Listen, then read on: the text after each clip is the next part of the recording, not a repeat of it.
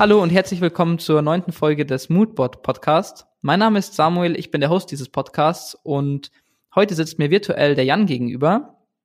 Jan ist momentan äh, Head of UX bei Verivox und wenn mich nicht alles täuscht, schon ungefähr 20 Jahre im Designbereich tätig. Und mit ihm werde ich heute darüber sprechen, wie man aus seinen Nutzern äh, begeisterte Kunden macht. Viel Spaß!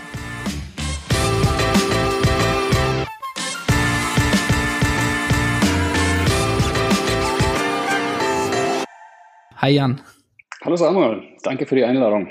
Ja, sehr, sehr gerne. Wir kennen, wir kennen uns ja mittlerweile schon, schon ein bisschen, nicht zu lange, aber ähm, das ein oder andere Mal haben wir schon gesprochen. Und äh, dementsprechend äh, froh bin ich, dass wir jetzt irgendwie auch das mit der Aufnahme hinbekommen, ähm, weil ich nämlich glaube, dass du einiges Interessantes dazu beitragen kannst. Ich werde es versuchen, ja, gerne. ähm, inspiriert hat mich ja, äh, inspiriert hat mich ja da tatsächlich ähm, zu dem ganzen Thema dein, äh, dein äh, LinkedIn-Profilslogan. Weil da so mehr oder weniger genau dieses, ähm, auf Englisch, glaube ich, war es auch, auch drin stand, dass es eigentlich so das ist, was du ähm, mit Leidenschaft irgendwo verfolgst. Und deswegen dachte ich mir, es ist eigentlich ein ganz gutes Thema. Aber bevor wir da mal einsteigen, äh, glaube ich, wäre es ganz spannend, wenn du alle Zuhörer, die ähm, die zuhören, äh, einfach mal abholst, äh, was du denn eigentlich momentan machst und im Schnelldurchlauf, äh, was so dein, dein äh, Design-Background eigentlich ist. Ja, ich fange mal chronologisch an. Also ich habe ähm, in Mainz Kommunikationsdesign und Interaction Design studiert und habe danach eine klassische Agenturlaufbahn ähm, hinter mich gebracht, und zwar für zehn Jahre in digitalen Agenturen, insbesondere im Bereich Mainz, Frankfurt und Wiesbaden.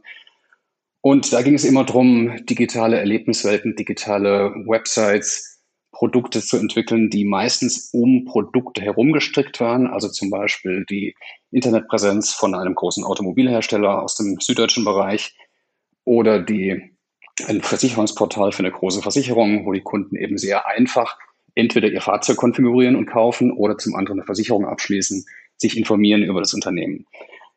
Nach zehn Jahren auf Agenturseite habe ich dann irgendwann die Seite gewechselt und bin auf Unternehmensseite gewechselt.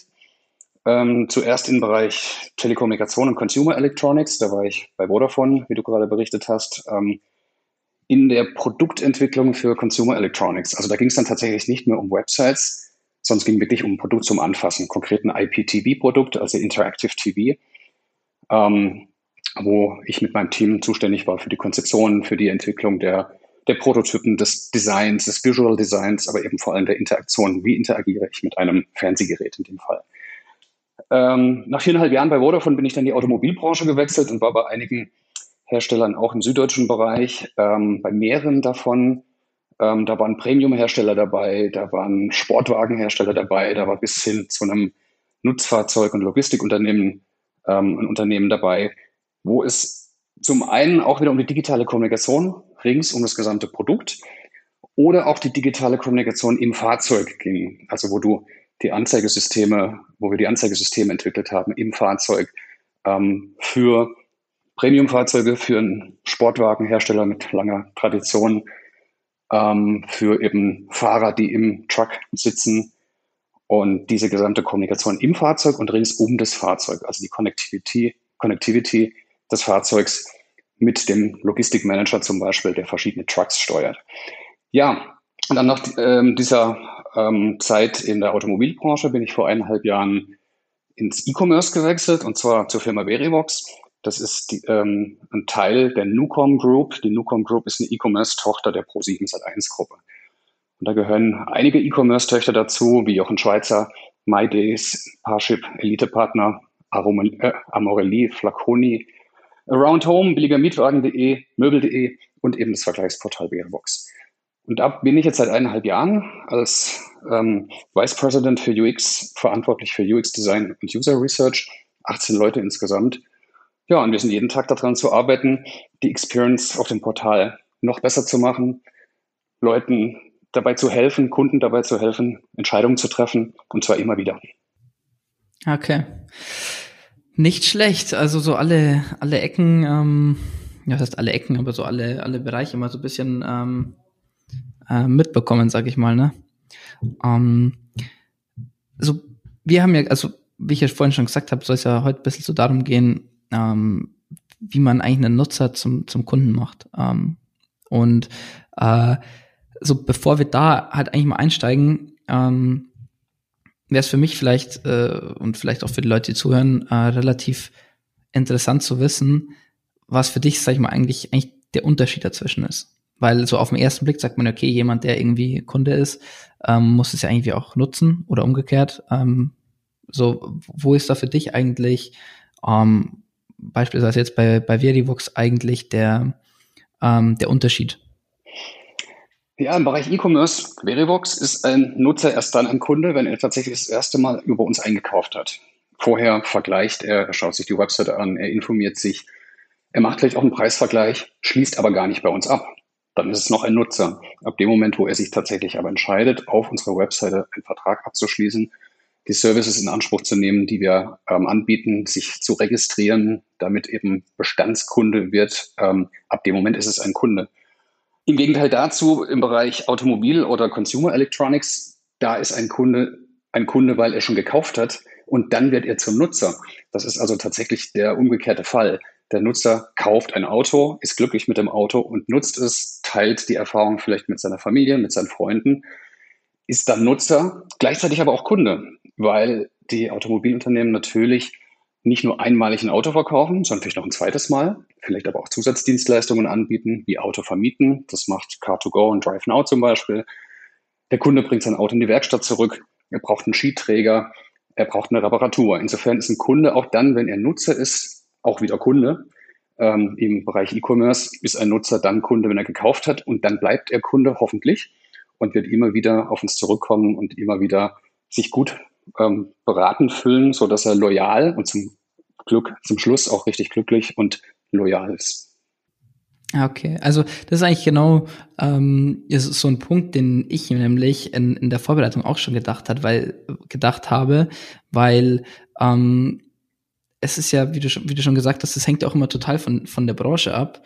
Und ähm, das heißt jetzt im Auto oder irgendwo im Plattformbereich, kann ich, stelle ich es mir manchmal auch sehr, sehr schwierig vor, irgendwie bestehende Kunden ähm, zu Nutzern zum Beispiel von, von einer neuen Plattform oder von einem neuen Service zu machen, weil man ja als Mensch ähm, immer relativ äh, froh ist, wenn man, wenn man die Sachen hat oder die Sachen benutzen kann, die man schon gewohnt ist. Also so ist, ist es eine Herausforderung, dazu zu sagen, okay, man hat eigentlich Nutzer, die äh, Kunden, die kennen das, was man macht, äh, die wissen, was sie erwartet. Und dann, wenn man irgendwie eine neue Plattform, ein neues Feature etc. einführen ähm, und muss dann erstmal wieder damit kämpfen, sie, sie äh, da eigentlich wieder zu Nutzern erst zu machen? Ja, auf jeden Fall. Das ist schon jedes Mal eine neue Herausforderung, eine neue Chance, die wir uns natürlich gerne stellen. Immer dann, wenn es darum geht, ein neues Feature, eine neue Funktion, ein komplett neues Geschäftsmodell zu entwickeln, da muss man sehr behutsam mit umgehen, darf zum einen die Bestandskunden nicht verschrecken, dass sie plötzlich das Gefühl haben, boah, die machen ja plötzlich was ganz anderes als das, was ich gewohnt war. Das gleiche ist bei einem Website-Relaunch. Du kannst nicht auf einen Schlag die Webseite komplett relaunchen, weil die Kunden plötzlich irritiert sind, wow, das Unternehmen sieht ganz anders aus, alles funktioniert plötzlich ganz anders, da fühle ich mich nicht mehr wohl. Ich hatte doch meinen Warenkorb und mein Konto immer rechts oben, jetzt finde ich es plötzlich nicht mehr. Das ist eine Irritation bei einem Website-Relaunch. Eine zusätzliche Funktion irritiert vielleicht nicht ganz so sehr, sondern kann Kunden begeistern.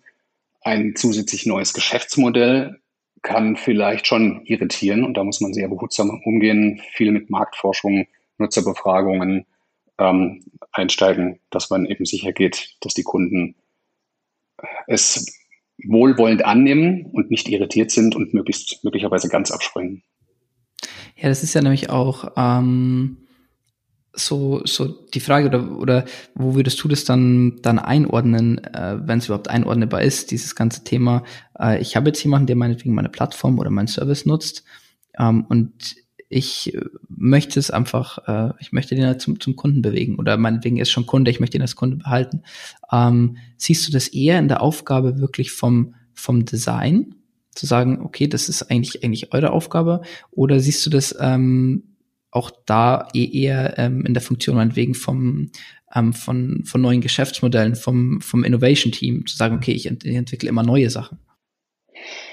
Am besten geht es einher. Am besten geht alles einher gemeinsam ähm, in einem Produktentwicklungsteam, wo Strategen mit involviert sind, wo UX-Designer und UI-Designer dabei sind, User-Researcher, die eben Markterhebung machen, die schauen, was machen die Mitbewerber, was sind die Bedürfnisse am Markt, welche Zielgruppe können wir adressieren, was sind die konkreten Bedürfnisse einer ganz bestimmten Zielgruppe, die wir ansprechen wollen. Vielleicht gibt es Zielgruppen, die wir gar nicht ansprechen wollen, weil sie nicht lukrativ sind oder weil wir momentan nicht das passende Angebot für die Gruppe zur Verfügung stellen können. Ähm, insofern geht es viel um Interviews, Fokusgruppen, Kontextanalysen, also mit Nutzern gemeinsam den typischen Alltag im Bereich, ich konfiguriere, konfiguriere ein Auto oder ich schließe einen Ratenkredit ab, zu begleiten, zu beobachten, Fragen zu stellen, warum tut er jetzt gerade etwas, was würde er sich wünschen. Manchmal kommt dadurch dabei Kritik heraus, weil man merkt, wow, da haben wir was falsch gemacht. Manchmal kommen dabei auch Chancen heraus, weil man sieht, oh klar, das ist eine Idee, an die haben wir noch gar nicht gedacht. Der Kunde wünscht sich jetzt in dem Moment gerade eine Unterstützung, eine besondere Funktion, ähm, kann also durchaus inspirieren. Ähm, ja, dann steigen wir ein in Prototyping, ähm, machen Probandentests, schauen, wie es bei Probanden ankommt. Erst mit kleinen Gruppen, später auch mit größeren Gruppen. Dann wird es quantitativ vertestet, indem wir Produktneuentwicklungen mit Panels analysieren und sagen, wir packen jetzt mal 400 oder 800 Kandidaten da drauf und die sollen ihre Meinung abgeben. Und wenn es dann für gut befunden wird, oder vielleicht auch nicht für, für nicht gut befunden wird, bessern wir nach, verwerfen das Geschäftsmodell oder im besten Fall treffen die Entscheidung, es umzusetzen, bringen es auf den Markt und machen dann natürlich nach und nach weiter äh, quantitatives Testing mit AB-Testings, schauen, welche Variante funktioniert besser. Insofern eine multi- oder interdisziplinäre Zusammenarbeit aus Strategen, aus BWLern, die den Business Case rechnen, kreativen Konzeptern, Designern und natürlich IT-Developern, die es letztendlich gemeinsam umsetzen. Ähm, all das zusammen benötigt man, um erfolgreich ein Produkt an den Markt bringen kann. In erster Linie aber eben diese Nutzerzentriertheit zugeschnitten auf die Nutzerbedürfnisse, unterschiedliche Nutzer kennenzulernen, personalisierte Angebote zur Verfügung zu stellen ähm, und den Kunden in den Fokus zu stellen. Okay, das ist ähm, so, so ganz ähm, intuitiv oder ich, ich weiß nicht, vielleicht liegt, ist es auch einfach nur ähm, jetzt, jetzt ähm, meine Ansicht, aber ganz intuitiv hätte ich jetzt zum Beispiel gesagt, dass ähm, wenn mir jetzt jemand gesagt hätte, okay, ähm, wer ist dafür zuständig, eigentlich einen, einen Nutzer ähm, zum Kunden zu machen oder überhaupt irgendjemand zu einem Kunden zu machen, ähm, hätte ich ja ganz intuitiv irgendwie gesagt, ja, okay, das ist, das macht das Marketing. So, gut, gutes Marketing, ähm, zack, und schon ist jemand ähm, Kunde. Aber so wie ich es jetzt rausgehört habe, ist es ja eigentlich ähm, wahrscheinlich ein kleiner Teil davon, aber eigentlich nicht, nicht das Kern, zum, nicht der Kern zumindest, zumindest nicht, wenn man es auf nachhaltige Art und Weise machen will. Also Marketing ist natürlich auch unmittelbar involviert und auch ein wichtiger Bestandteil. Marketing mit allen Maßnahmen, Social Media, TV-Werbung, äh, Printmedien, Pressearbeit, Kommunikation, ähm, verspricht einen Mehrwert an den Kunden und Produkt erfüllt dieses, diesen Anspruch. Das heißt, es muss einhergehen. Es ist kritisch, wenn Marketing Dinge verspricht, die das Produkt nicht hält oder das Produkt Features anbietet, die das Marketing weder kennt oder nicht kommuniziert. Es muss einhergehen und insofern ist Produktentwicklung jetzt nicht unmittelbar im Marketing aufgehangen, aber Marketing spielt unmittelbar mit dazu bei, trägt dazu bei, dass die Kunden überhaupt sich bewusst sind über dieses Feature, dass sie uns zugeführt werden, dass wir Probanden, nein, nein, dass wir nicht Probanden, dass wir Kunden haben, die letztendlich das Produkt lieben, schätzen, vielleicht auch nicht lieben, Feedback geben und wir daraus wieder lernen können.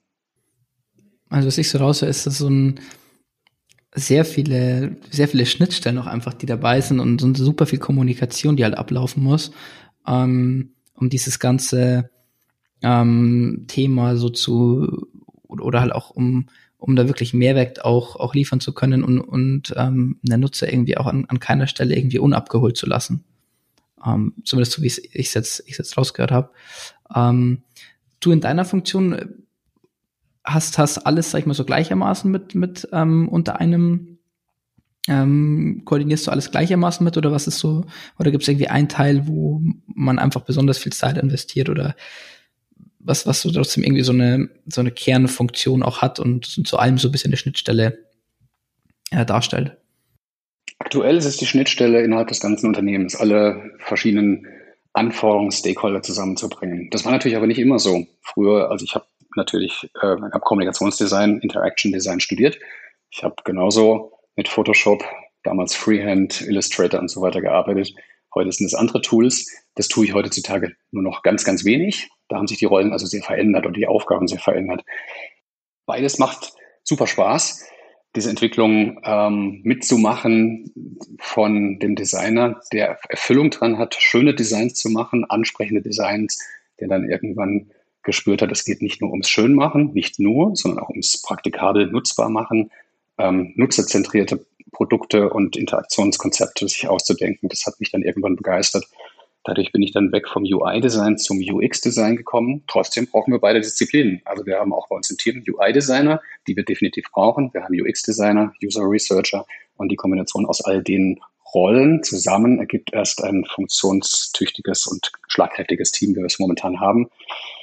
Ähm, ja, momentan ist meine Aufgabe innerhalb der ähm, Firma, innerhalb von Verivox, eben die Abstimmung mit den verschiedenen Stakeholdern. Das sind POs, also Product Owner dabei, da ist IT-Development dabei, da ist Marketing dabei, da ist Strategie dabei. Ähm, also momentan ist es die Schnittstellenposition zwischen den ganzen Bereichen, um dann gemeinsam mit dem Team ähm, bestmögliche Lösungen zu entwickeln, die für den Kunden und für die Company letztendlich ähm, Erfolg versprechen. Okay. Ähm, also jetzt, wo du es vorhin gerade angesprochen hattest, dass natürlich auch so ein Team besteht das zum einen Teil aus Researchern, ähm, dann hast du die UI-Designer dabei, dann hast du ähm, die UX-Designer.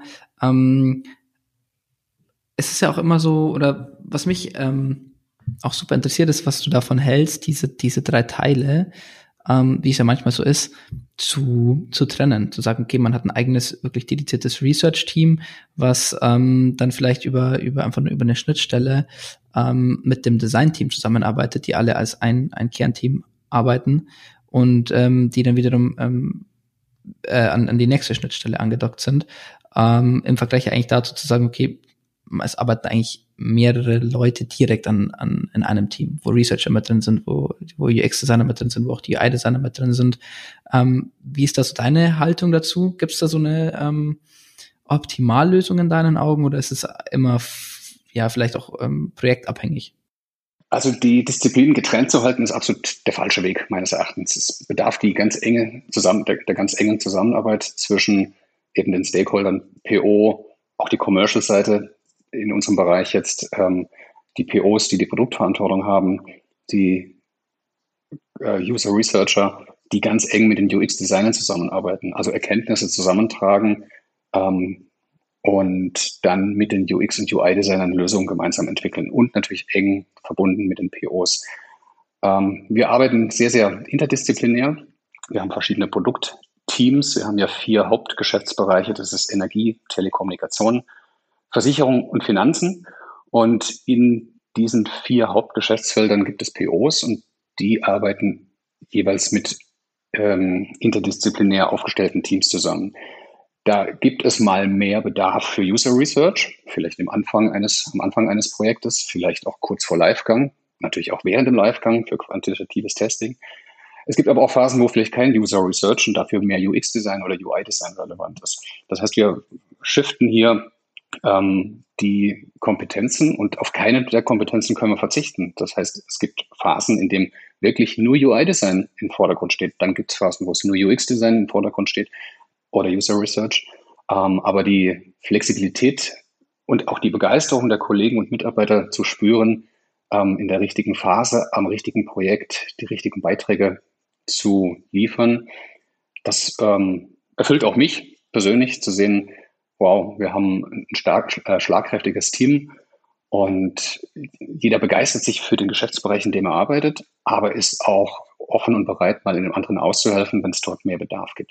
Also dieser flexible Austausch ähm, und vor allem ein inter interdisziplinäres Arbeiten mit Entwicklern, mit QA-Leuten, also Quality Assurance, mit ähm, POs und so weiter ist essentiell, um die richtigen Produkte zu entwickeln. Okay. Ähm, so, was würdest du sagen, ist ähm, in diesem ganzen, in diesem ganzen Prozess, den du ja vorhin mal ähm, schon mal ähm, halt auch ein bisschen vorgegriffen hast, ähm, beziehungsweise da mal so einen Einblick gegeben hast. Es geht ja dann über, fängt ja dann an mit, ähm, mit dem Research, dann geht's über die, über die ganze Konzeptphase, ähm, Phase, was natürlich auch immer, wo du schon gesagt hast, halt mehrere, ähm, eigentlich alle Fraktionen, sage ich jetzt mal, so ein bisschen mit involviert sind, ähm, bis es dann irgendwann zum Livegang geht und man das ganze Thema immer, immer weiter optimiert dann. Ähm, was würdest du sagen, ist so der, der herausforderndste Schritt eigentlich an der ganzen Thematik? Also bei der Entwicklung von einem neuen Geschäftsmodell die, die, richtige, die richtige Ausrichtung zu finden, den Kunden zu verstehen, seine Bedürfnisse zu verstehen und das Richtige zu tun. Es ist in, dem, in der Phase noch gar nicht so wichtig, ähm, es richtig zu tun, sondern ausprobieren, Konzepte zu entwickeln, testen, Erkenntnisse zu sammeln, zu verbessern. Wichtig ist dieser erste Ansatz meines Erachtens, ähm, den Kunden im Fokus zu haben, den User-Centered Design Approach ähm, methodisch zu verfolgen, ähm, Kunden zu verstehen durch Interviews, Fokusgruppen, wie vorhin erwähnt, und dann mit den Bedürfnissen der Nutzer ähm, das Produkt in die richtige Richtung zu treiben. Und dieser erste Aufschlag ist so die größte Herausforderung. Alles weitere dann kann man lernen, ähm, bekommt Erkenntnisse von den Nutzern zurückgespielt, merkt, dass die eine Funktion erfolgreich, erfolgreicher ist als die andere, durch AB-Testing zum Beispiel, ähm, und kann daraus lernen. Da wird weiter optimiert. Aber dieser erste Aufschlag, ähm, das ist auch Arbeit innerhalb der Firma. Das, ähm, dieses, diesen User-Centered Design Approach zu propagieren und ähm, auch der Geschäftsführung ähm, bewusst zu machen, dass das essentiell ist, um die richtigen Produkte zu entwickeln. Also es geht viel um Stakeholder-Management in alle Richtungen. Ähm, ja, das ist so der Knackpunkt. Also, Ab Abstimmung, Abstimmung ist quasi quasi Key. So Kommunikation, Kommunikation, Kommunikation sozusagen. Ähm, äh, ja, ja, spannend. Ähm, ist natürlich, glaube ich, wenn man wenn man ein größeres Unternehmen jetzt ist, wie zum Beispiel Veribooks, wo man natürlich ähm, äh, auch einfach eine bestimmte Nutzerzahl hat. Ähm, ich will jetzt nicht sagen, äh, einfach ist es wäre das falsche Wort, aber ähm, man hat natürlich eine Basis, auf, auf der man ähm, irgendwo anfangen kann. Ähm, wie ist es denn, wenn man jetzt beispielsweise, man ähm, hat ein komplett ähm, neues, man hat eine komplett neue Plattform. Ähm, oder wenn man jetzt irgendwie ähm, weiß ich nicht, lass, lass uns in die Autorichtung gehen oder sonstiges. Man hat einen komplett neues, neuen Service, den man anbietet, ähm, der nicht irgendwie in, in das bestehende Nutzerverhalten ähm, irgendwie integriert ist oder so. Ähm, ist es da, da wichtig, erstmal, sag ich mal, äh, Crypt drauf zu bekommen, auf, auf, auf diese, erstmal Nutzer drauf zu bekommen, auf, auf was, was auch immer man dann, ähm, was auch immer es dann ist, ein Service oder äh, eine neue Plattform ähm, um, um dann zu gucken, okay, wie, wie ähm, macht man es besser oder wie optimiert man es oder ähm, wirklich erstmal gucken, okay, wo, wo können noch Schwachstellen sein und es eigentlich, soweit man selbst kann, ähm, optimieren, bevor man dann Leute drauf loslässt und vielleicht irgendwie Gefahr, Gefahr läuft zu sagen, okay, die sind jetzt von, von uns als komplettes Unternehmen vielleicht enttäuscht oder, oder haben dann eine negative Erfahrung, die er dann äh, an, anhaftet. Mhm. Also eine gewisse Reife muss das Produkt haben. Der, der MVP, das Minimal Viable Product, muss eine gewisse Marktreife haben, um damit überhaupt an den Start zu gehen. Sonst verspielt man sich das Vertrauen der Kunden, selbst wenn es nur kleine Kundengruppen sind, durch einen Beta-Test sehr schnell. Ähm, durch einen Beta-Test, eine kleine Nutzergruppe, kann man sicherstellen, dass man nicht die gesamte Gruppe verkrault.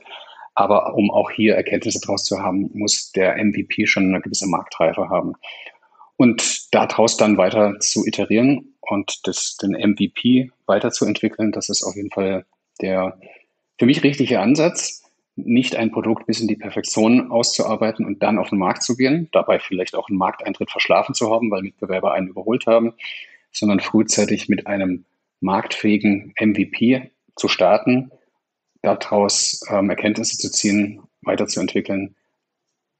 Das ähm, wäre mein, meine Empfehlung ähm, bei der Entwicklung eines komplett neuen Geschäftsmodells oder einer neuen Plattform, wie du es gesagt hast. Okay.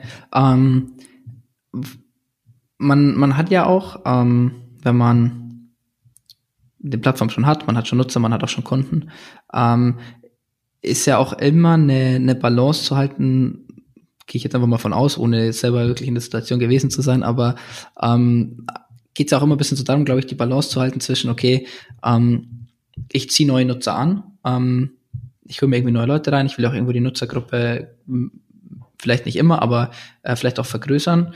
Ähm, und hey, ich habe Kunden, ähm, die sind schon Kunden, die möchte ich aber auch als, als Kunden behalten. Ähm, gibt es da so eine, so eine Abstufung zu sagen, okay, was ist, oder gibt's, hält sich das die Waage ähm, in, in der Wichtigkeit? Oder ähm, ist, es, ist es wichtiger, irgendwie sich, sich neue Nutzer, neue Kunden zu holen? Oder eigentlich eher ähm, sozusagen die Kunden, die man schon hat, noch zufriedener zu machen ähm, und, und äh, noch enger an sich zu binden? Also an, unser Ansatz ist, ist beides, beides gleichzeitig. Die Bestandskunden, die haben wir schon, teilweise seit vielen, vielen Jahren. Firma Verivox gibt es ja seit ähm, über 20 Jahren.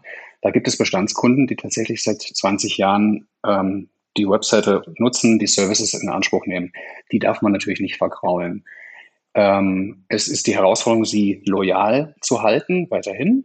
Ähm, oder junge Kunden, also Kunden, die noch nicht so lange dabei sind, ebenfalls loyal zu machen ähm, oder eben komplett neue Kunden hinzuzugewinnen. Das ist immer die größere, heraus, größere Herausforderung, ähm, Kunden zu überzeugen, also Nutzer zu überzeugen, Kunden zu werden. Ähm, da spielt dann natürlich Marketing rein, da spielt auch Suchmaschinenoptimierung rein, ähm, Suchmaschinen, ähm, Advertising, ähm, Weiterempfehlung von Kunde zu Neukunde und so weiter. Also die Neukunden zu gewinnen, sind, ist nicht immer ganz einfach, aber essentiell, damit ein Unternehmen wachsen kann. Ähm, Bestandskunden werden nach und nach vielleicht auch abtrünnig. Das heißt, man muss dann Ausgleich finden, dass man zum einen die Bestandskunden möglichst erhält, glücklich macht und zu maximal loyalen Kunden macht, zum anderen Neukunden gewinnt gleichzeitig. Und das im Gesamtpaket ist es eine sehr spannende Herausforderung, eben im Zusammenspiel mit allen beteiligten Abteilungen eines Unternehmens, Marketing für die Neukunden, erstmal äh, Awareness zu schaffen und auf Seite der Produktentwicklung dann dieses Versprechen von Marketing eben auch einzulösen.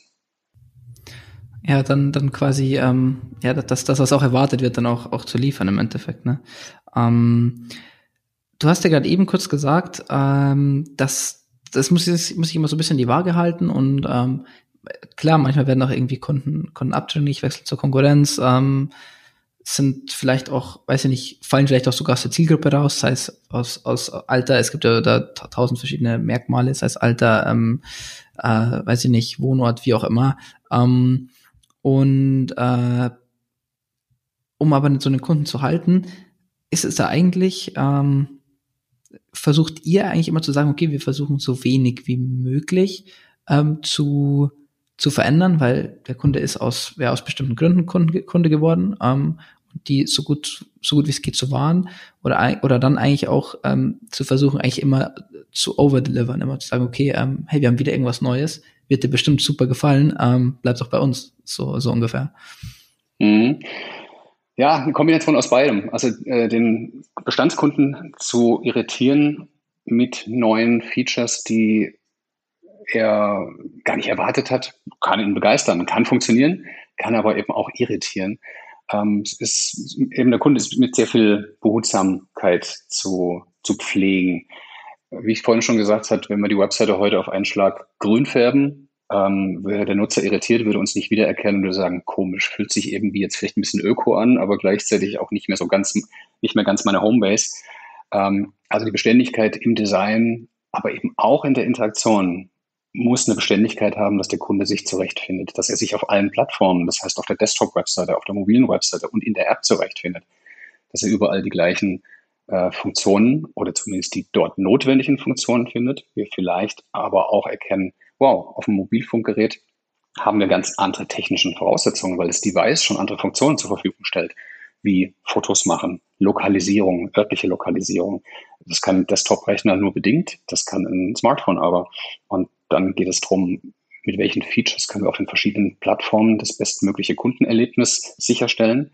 Im Gesamten geht es aber trotzdem um eine ganzheitliche Customer Experience und User Experience. Das Design muss einheitlich über alle Plattformen sein. Das Produkterlebnis muss einheitlich sein. Der Kunde muss sich auf allen Plattformen wohlfühlen ähm, und muss sich zu Hause fühlen. Und wenn wir dann einzelne Funktionen hinzufügen, ähm, darf er davon nicht irritiert, sondern eher begeistert sein, vielleicht auch neugierig begeistert sein, es auszuprobieren. Im besten Fall liebt er es, schätzt es, mag es und wird noch ähm, erfreuter und loyaler bezüglich äh, gegenüber dem Unternehmen. Im negativen Fall sagt er, hm, ist eine Funktion, die habe ich jetzt nicht erwartet, gibt uns äh, Feedback dazu und wir können wieder daraus lernen. Also es ist immer ein Geben und Nehmen, insbesondere weil wir eben mit dieser User Research Abteilung sehr viel Input bekommen, auch von den Kunden, die bei uns anrufen, die Kunden, die bei uns im Kundendienst anrufen. Das Feedback fließt auch mit in die Produktverbesserung mit ein und ähm, Feedback aus allen Quellen ist wichtig, ähm, wird uns nie davon abhalten, neue Features zu entwickeln und komplett neue Funktionen, neue Plattformen zu entwickeln. Aber es muss eben behutsam gehen und vor allem dem Kunden ganzheitlich ein Zuhause bieten, dass er, egal wo in der Welt er unsere Produkte nutzt, auf jedem Device, mit dem er es nutzt, bezüglich jedem Produkt, ob es jetzt DSL, eine Krankenversicherung, äh, ein, äh, eine Autoversicherung, ein Stromvertrag ähm, oder ein Ratenkredit ist, dass er überall das Gefühl hat, wow, fühlt sich alles vertraut an. Hier bin ich zu Hause. Ja, ja. ja das ist, ähm, es ist, ist ein super spannender Punkt und ähm, da, um es vielleicht einfach nochmal noch mal, ähm, klarer rauszustellen, gibt's, gibt es Unterschiede zwischen, ähm, sage ich mal, Customer oder, oder nutzerzentriert und kundenzentriert? Also habt ihr irgendwie, also vielleicht so, so wie es ich jetzt interpretiert hätte und rausgehört hätte, ist es so, dass du eigentlich bei einer ähm, bei einem Nutzer, beim Nutzer einfach noch ein bisschen mehr, mehr Spielraum hast, weil du ja nicht die ähm, nicht Gefahr läufst, jemanden zu äh, vergraulen im Endeffekt, der, den du ja eigentlich schon überzeugt hast von dir selbst oder von, von dem Produkt. Wow, aus da einen Unterschied gibt zwischen Nutzer und kundenzentriert. Also im optimalen Fall ist es das Gleiche für uns, weil wir einen Nutzer schon zum Kunden gemacht haben und wir ihn dann ähm, auf seine Bedürfnisse eingehen. Ich glaube, wenn wir maximal nutzerzentriert auf den Nutzer eingehen, wird er Kunde. Und dadurch ist es dann auch eine Kundenzentriertheit. Ja, ja. Okay, ich verstehe. Also, also quasi ähm, eigentlich überzeugen durch, äh, ja, durch, durch die Überzeugung durch euer Produkt äh, ergibt sich dann der Rest eigentlich quasi ähm, so von selbst, ums, um, um, um, um es mal so zu sagen. Genau. Ähm, also, wenn ich es richtig verstanden habe. Ja, also, also begeistern mit dem richtigen Angebot zum richtigen Zeitpunkt, mit dem richtigen Preis, also vernünftiger Preis, egal ob das jetzt ein Auto, ob das ein Consumer Electronics Gerät oder ein, eine Versicherung ist, den Kunden zu begeistern, dass das richtige Produkt mit seinen konkreten Anforderungen ähm, da ist, seine Bedürfnisse erfüllt. Besondere Komfortmerkmale, Features, Funktionen kann man anbieten, die können begeistern und den Kunden zu einem begeisterten Kunden machen. Ähm, wenn der Kunde das Gefühl hat, wow, hier ist alles super einfach zu benutzen, ähm, es ist intuitiv, ich finde mich zurecht. Ähm, es gibt diesen Joy of Use oder Ease of Use, also die Einfachkeit und die Freude an der Benutzung, wenn er das wahrnimmt. Da spielt Design rein, da spielt Emotionen durch Bildwelten mit rein, aber vielleicht auch die Begeisterung über ein besonderes Feature, eine Funktion, die er nicht erwartet hat, die er von der Konkurrenz nicht kennt oder die ihm einfach jetzt im richtigen Moment jetzt gerade aufpoppt und er merkt, wow, cool, ich kann jetzt einfach mein Handy zücken und kann den Vertrag abfotografieren und schon habe ich alle Daten im Rechner. Sowas zum Beispiel. Ähm, dann, ja, visuelles Design, wie gesagt, angenehm, schlicht, reduziert, kann auch markenprägend sein. Man kann durch ein schickes Design ähm, die Marke fördern und auch Vertrauen fördern. Es kann aber auch das Gegenteil sein. Wenn das Design zu schick ist, zu reduziert, zu, äh, zu fancy, kann auch der, die, ähm, der Eindruck entstehen, wow, die sind bestimmt teuer. Da gehe ich doch lieber zu einem Mitbewerber, da sieht die Webseite zwar, die hat ein Trust-Siegel drauf, die sieht aber ins, insgesamt nicht ganz so sexy aus. Aber ich glaube, die sind günstiger, die fühlen sich schon mal günstiger an.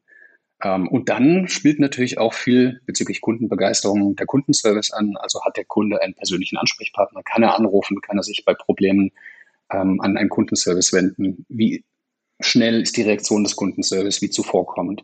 Und dieses Gesamtpaket macht dann die Customer Experience aus. Also man unterscheidet die User Experience, das ist das Erlebnis, was ein, Nutz, das ein Nutzer hat mit den digitalen Touchpoints, zum Beispiel eben auf der Webseite. Ähm, aber die Customer Experience ist ganzheitlich. Das heißt, wie ist der Kundenservice? Wie freundlich ist der Kundenservice? Wie kann er mir weiterhelfen? Bis hin zu der Brief, der ankommt, ist, also ich kriege Vertragsunterlagen zugeschickt, ich kriege ein Handy zugeschickt, ich packe das Handy aus. Ist das, hat es ein ansprechendes Begleitschreiben dabei? Wie ist der Garantiefall, das Gerät ist kaputt oder es funktioniert irgendwie eine Abwicklung mit einem Versicherungsanbieter nicht. Inwieweit springen wir dann mit ein und geben dem Nutzer das Gefühl, hey, du hast nicht nur über uns abgeschlossen, du bist nicht nur einmal Kunde, sondern du bist dauerhaft Kunde. Das alles macht die Kundenzufriedenheit aus, die Customer Experience und die Begeisterung über den Service, über, das, über den Service eines Unternehmens. Das ist echt spannend, weil ähm, das ist, glaube ich, auch genau oder glaube ich, auch mit einer der herausforderndsten, könnte ich mir vorstellen, der herausforderndsten Punkte, weil man ja oft, ähm, wenn man jetzt auf, wie du schon gesagt hast, äh, Nutzer, ähm, auf Nutzer eingeht, es impliziert ja schon, er benutzt irgendwas. So, ähm, sei es jetzt, wie du schon gesagt hast, die ganzen digitalen Touchpoints, die man hat, ähm, bei einer Plattform zum Beispiel. Ähm, aber ich glaube auch, wie du schon gesagt hast, es spielt ja alles, alles drumherum ja auch noch mit rein und ähm, bietet aber auf der einen Seite natürlich die Möglichkeit zu sagen, okay, ich, ich kann immer was Neues bieten, ich kann hier was Neues bieten, ich kann hier noch was anbieten, aber ähm, es kann ja auch äh, auf der anderen Seite irgendwo Angriffsfläche bieten. Also wenn irgendwas nicht passt, ähm, wir hatten jetzt heute das Beispiel, ähm, mein Kollege kommt ins Büro, hat sich vor, weiß ich nicht, vier, äh, vier äh, Wochen äh, sein neues MacBook gekauft und ähm, funktioniert nicht mehr, kann passieren ähm, ist natürlich schon auch so der eine Punkt, wo man sagt, naja, okay, ähm, man gibt ein Heiden Geld aus, naja, gut.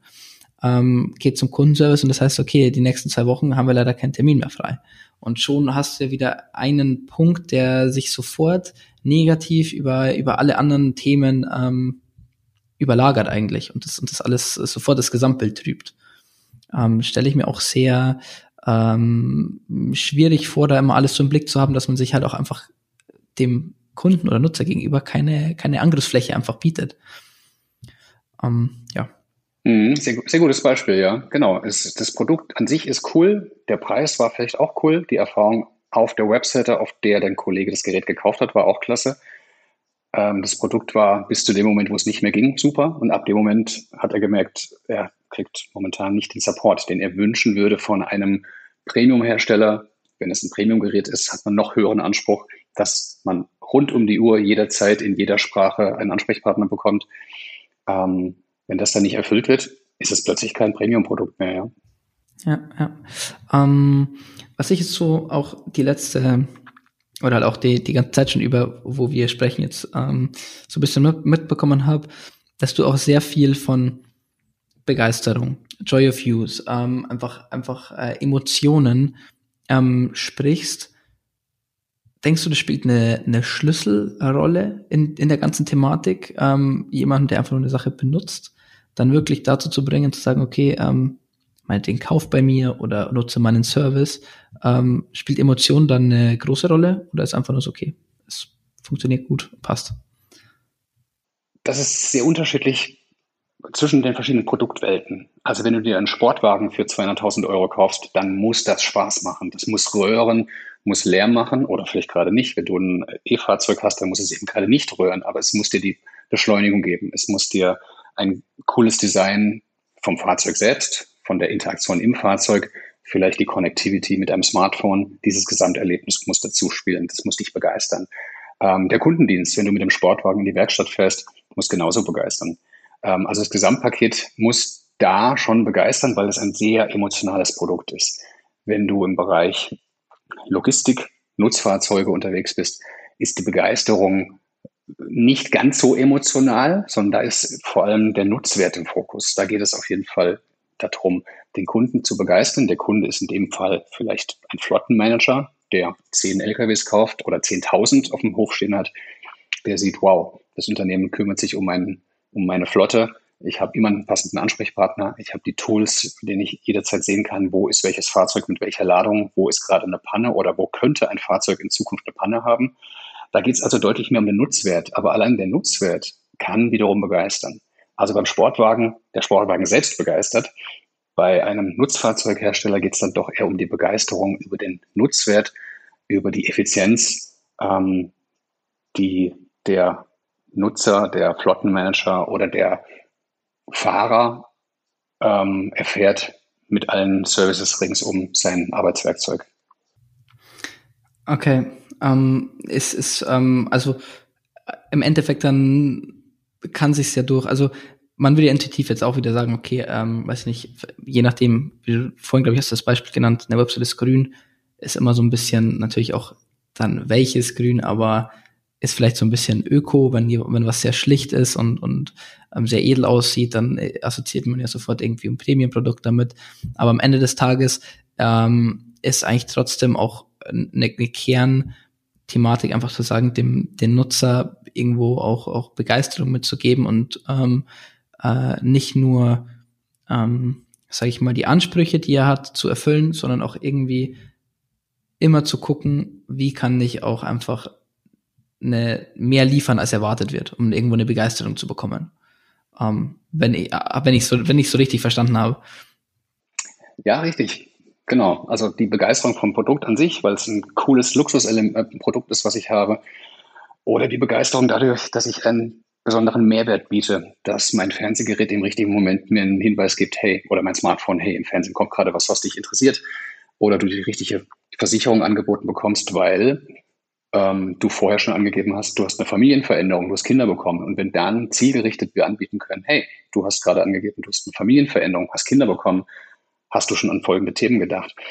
Dem Kunden also sehr proaktiv und personalisiert Nutzwert anzubieten, zugeschnitten auf die konkreten Bedürfnisse, die der in der jetzigen Situation gerade hat, weil er gerade ein Haus kaufen will oder ähm, vielleicht auch einen Schadensfall hat, ihn da zu, zu unterstützen dabei, und diesen Nutzwert erfahrbar zu machen, das begeistert einen, einen Kunden. Ja.